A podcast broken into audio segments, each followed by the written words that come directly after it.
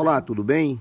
Meus amigos, minhas amigas, ontem, dia 3 de junho, nós tivemos um desdobramento daquela situação que envolveu uma manifestação política pública né, de um general da ativa no estado do Rio de Janeiro.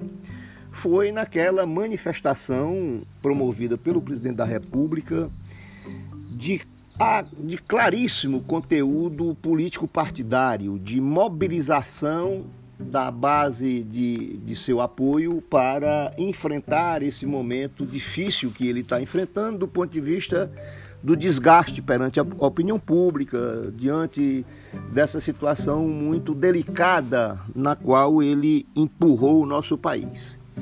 E a manifestação ela foi política em todos os sentidos. Foi política do ponto de vista partidário, no sentido de fortalecimento das posições do presidente da República, ainda que ele formalmente não esteja filiado a um partido político, mas sem dúvida nenhuma ele é o principal agente político do país, ocupa a presidência da República e já está em plena campanha pela reeleição, né, para disputar a eleição de 2022 a, o palanque montado, os discursos ali proferidos foram todos nessa linha da disputa política. A Constituição brasileira veda expressamente que militar da ativa participem de ato político. Não é apenas é, formalmente não ser filiado a um partido político, não poder ser filiado a um partido político. É mais do que isso.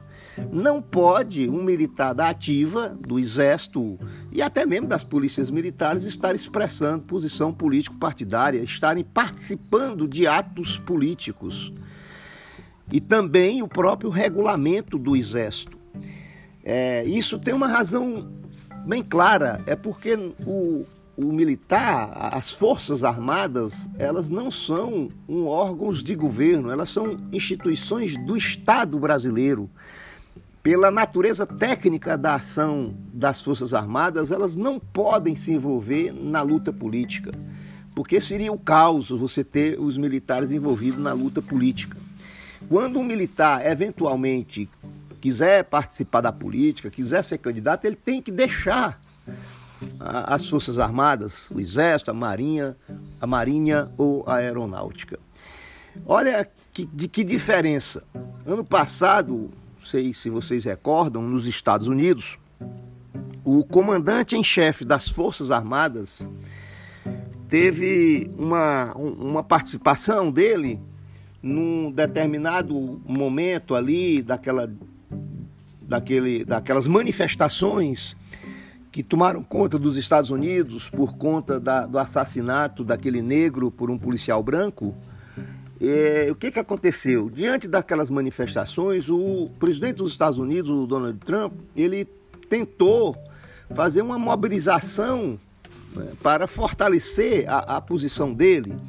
E ele fez uma caminhada do Capitólio, né, da Casa Branca, que é a, a sede do governo americano, até a uma igreja que tinha próxima ali, para fazer um gesto de natureza política e de demagogia também, com a Bíblia na mão e tal.